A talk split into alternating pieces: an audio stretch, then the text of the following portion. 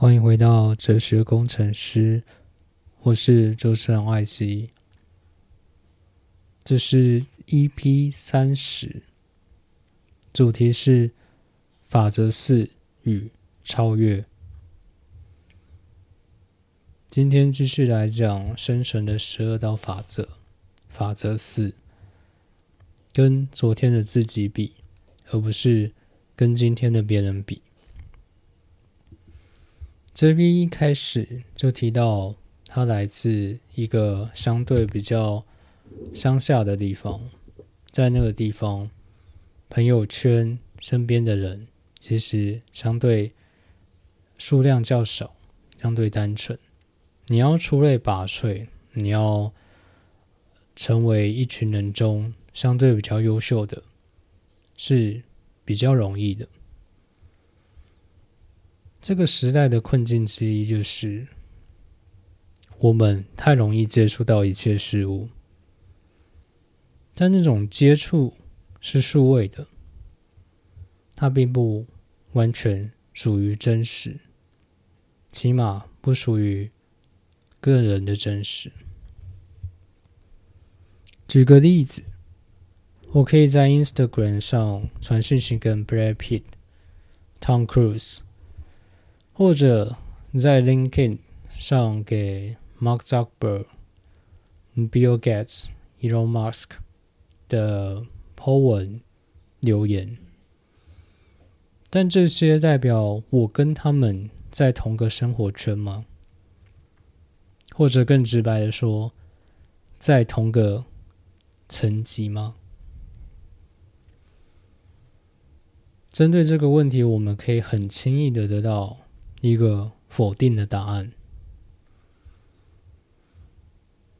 而我们锻炼的任何事物，都可以在网络上找到更好的版本，在 social media 上面找到更优秀的版本，甚至可以说近乎是完成体的版本，而这让我们所有的进步看起来。都微乎其微，甚至有些尴尬，有些好笑。这已经不再是一个属于素人的时代了，这是一个到处都是半专业的时代。YouTube 是在二零零五年，也就是接近快二十年前出来的。早期在这个平台上面还是以素人的为主，当时极少见到专业的剪辑技术或惊人的口条或主持能力等等。早期的 YouTube 很多还是用类似 V 八的摄影机拍出来的画面，大部分都是拍摄者记录生活。与分享兴趣爱好，那还是一个属于爱好者的时代。第一只 iPhone 是在二零零七年问世，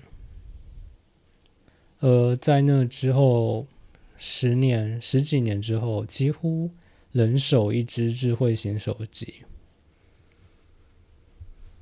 智慧型手机成为了我们新的器官。从此之后，我们的生活几乎就围绕着手机打转。我跟好几个朋友聊过，他们都说他们可以不带钱包、不带钥匙，但没有办法不带手机。只要手机不在身边，就会一直很不安。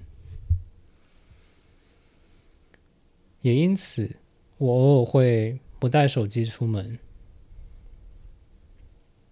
去回想，在手机影响我们的生活之前，我们过的生活到底是怎么样子的？YouTube 和 iPhone，或说智慧型手机，在这个世界上已经出现十几年了，而我们现在的生活已经很好。或至少很紧密的与他们结合了。智慧型手机成为了我们新的感觉器官，能够记录我们的生活。而 YouTube 可以分享我们记录下来的生活。随着时间的演化，YouTube 变成了更商业的平台，开始有人可以在这个平台上面维生，也就是所谓的 YouTuber。他们是能够拿钱的，也就是专业的。从此，与最一开始只是爱好者分享兴趣的平台再也不一样。从此，是专业创作者的舞台。初心者与业余爱好者会被排在主流圈圈以外。更形象化或更具体的做个举例的话。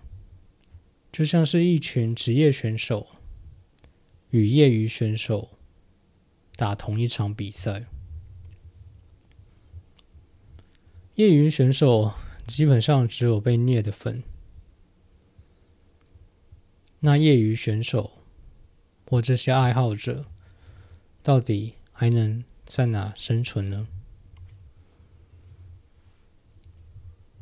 前几年突然。火红或是串起来的 Podcast 和 Clubhouse，在我看起来就是业余爱好者积攒的那些能量正常的释放，其中也包含我。这个频道是个兴趣使然诞生的产物，时至今日，我都没有以此为生的想法。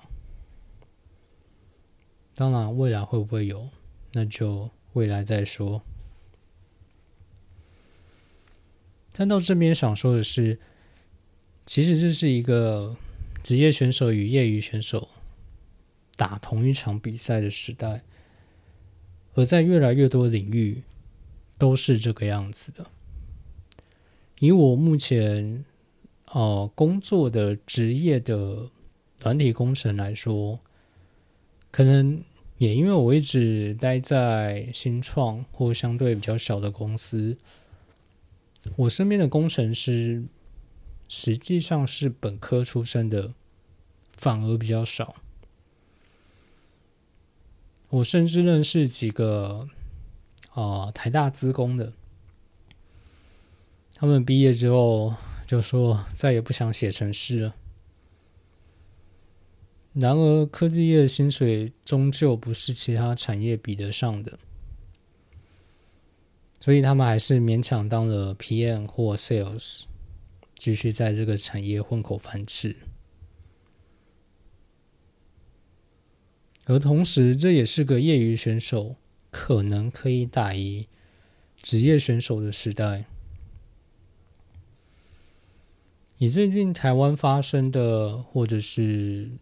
出现的泉下星辰这个事件来说，职业的 N N N 选手对战拳击 YouTuber，并且使用拳击赛制。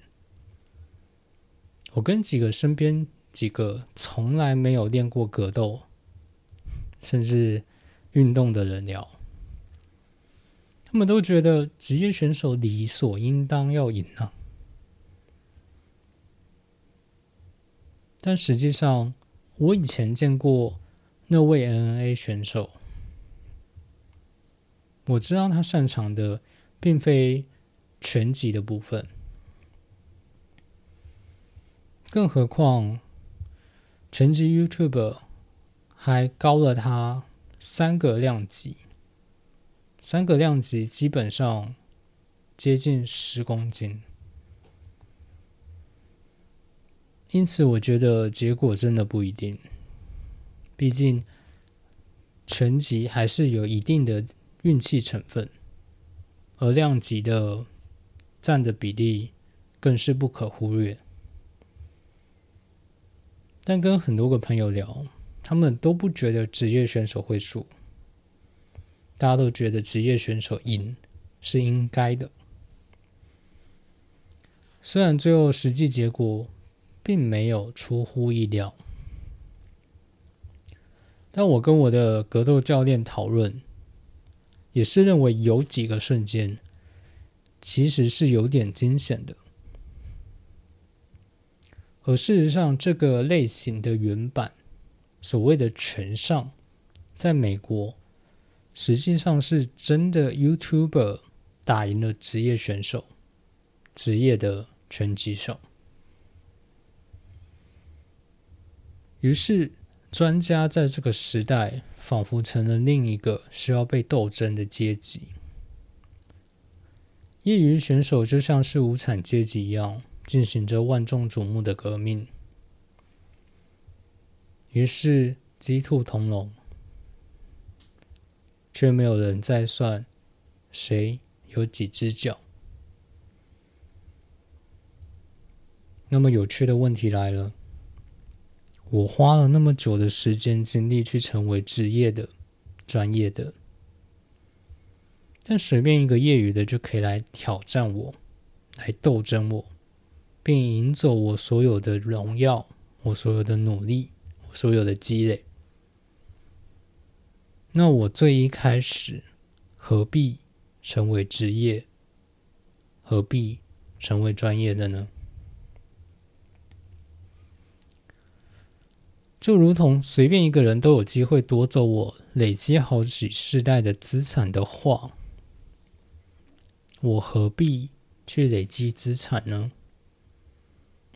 我也去当掠夺的，不就好了吗？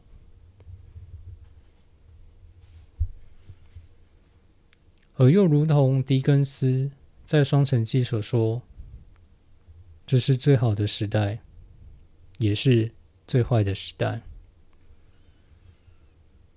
其实每个时代都有那个时代好的地方，也有坏的地方，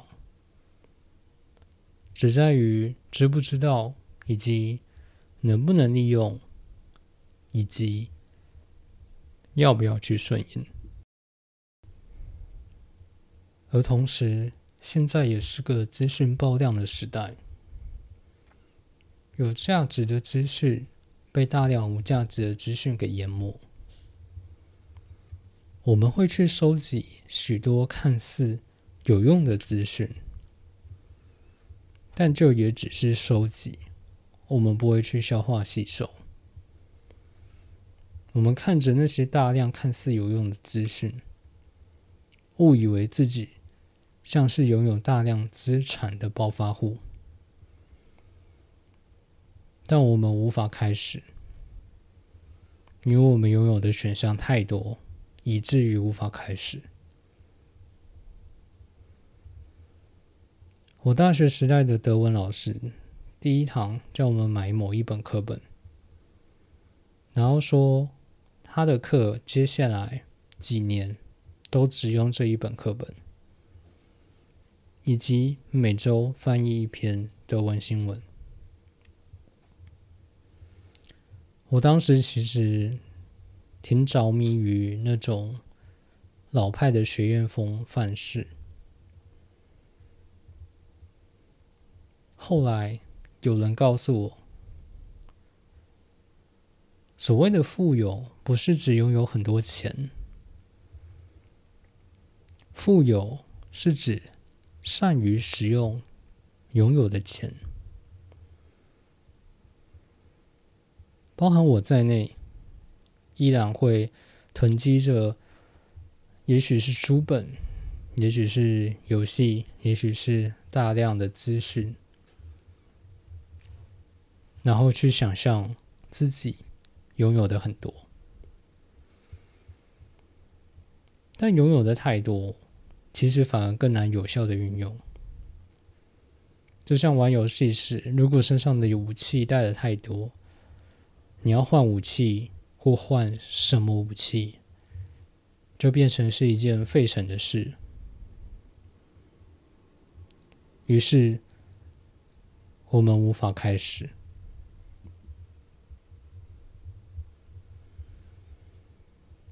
最近我接了一份任务，是帮我创作课的老师，在他今年的线上读书会中批改其中一份作业，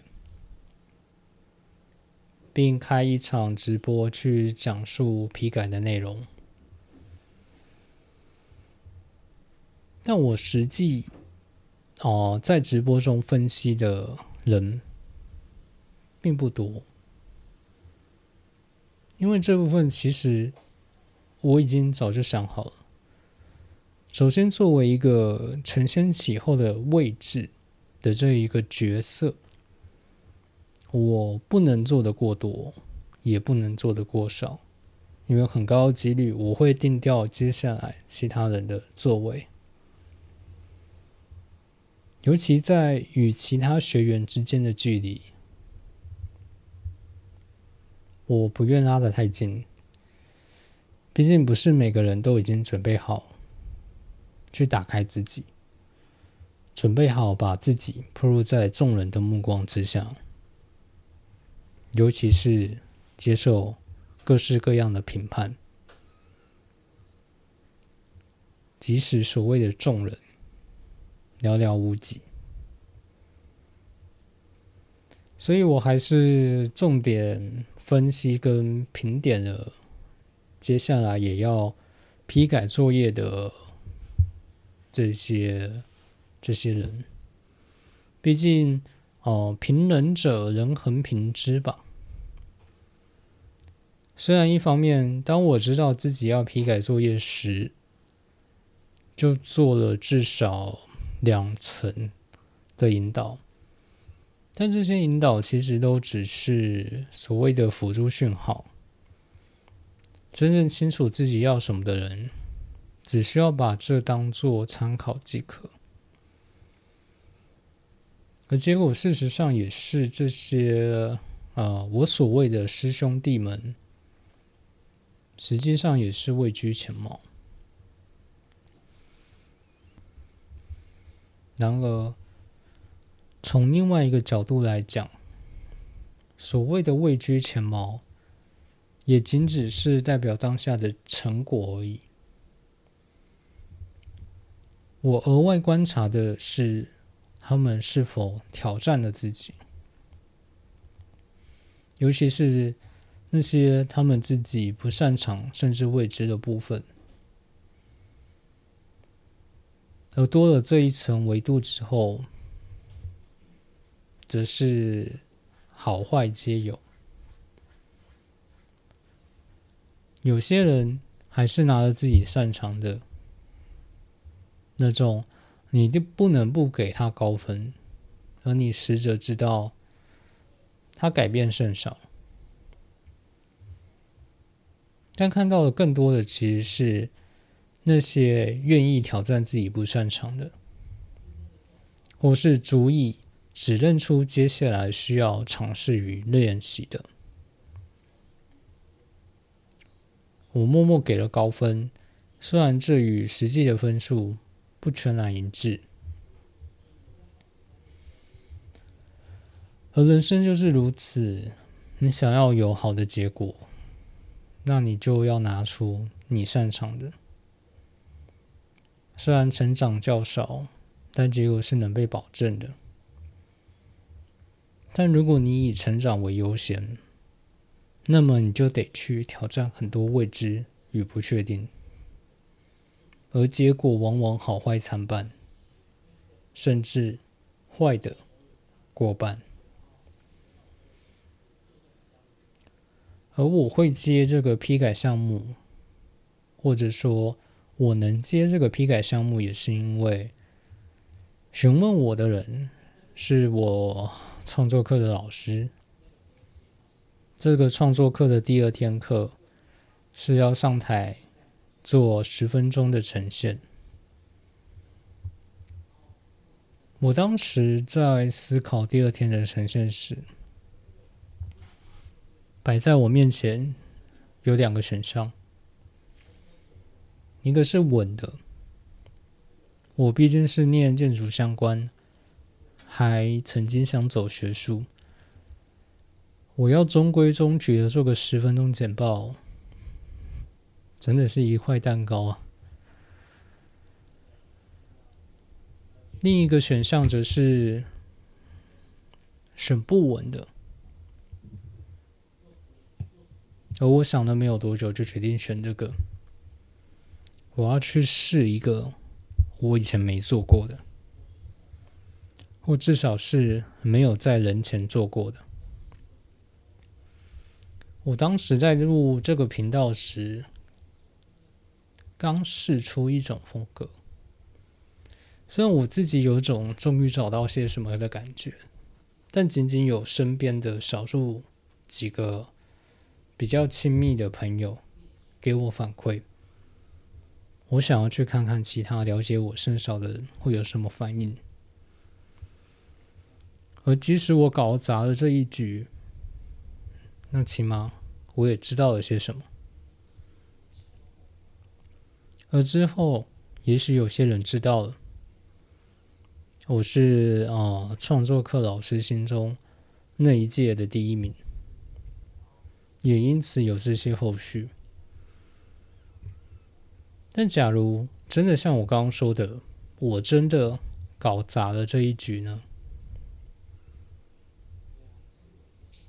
实际上也没怎样，就拍拍屁股，也许换下一个圈子，也许这个圈子。还可以继续有下一份尝试，顶多把他们当卫生纸就完了。有些人说这叫渣，我把这叫看得开。到现在创作课的呈现以及最近的皮卡作业直播都结束后。我仍然在持续的反刍这些经历。我想到这些年，时不时就会有人问我，文笔到底是要怎么养养成，怎么练成？而我也回想起，其实我最出去写稿、去写字，也不是为了得名，也不是为了得到成就。也不是为了得到众人的喜欢或新鲜，最一开始其实很单纯，就只是有一些想法想要记录下来。我最近在看一部动画，叫做《蓝色时期》（Blue Period），里面的主角在当下。看到了一些画面，他选择了画下来，而我选择了写下来。而一开始，真的也就只是写下来，像是部落格之类的，然后，然后无名小站啊，时代的眼泪啊，这个，而之后投稿校内文学奖。拿那个小奖项，但无论如何，最初其实一切都很单纯，就是我内心有个想法，我想要把它记下来，而只是书写是我最擅长的方式，而对于其他形式，我一直至今都尚未能将其掌握。于是，在持续书写的过程中，开始有人向我靠近，说我文笔很好，要不要赚外快？甚至我的日文老师当时请我帮他润稿，他翻译成中文的书。也有人向我请教文笔怎么养成与练习，诸多种种。但回过头来，就像我说的，最初其实都很单纯。而我们是否能够跨过千山，还是那位少年？也许就端看于我们在跨越过千山之后，是否还能记得当初为何想要跨越千山。如果在跨越千山的过程中都能持续记得的话，也许就在每一个艰苦、困惑、困顿的当下，告诉自己，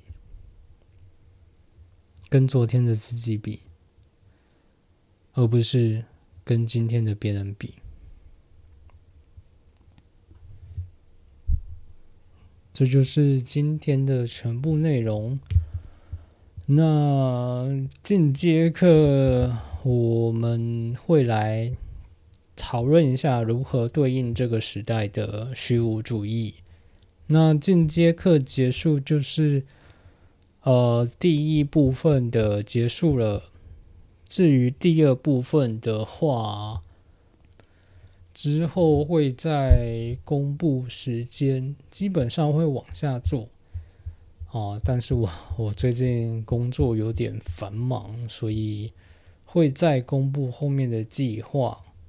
那如果你喜欢我的创作的话，欢迎在您收听的平台上面追踪我。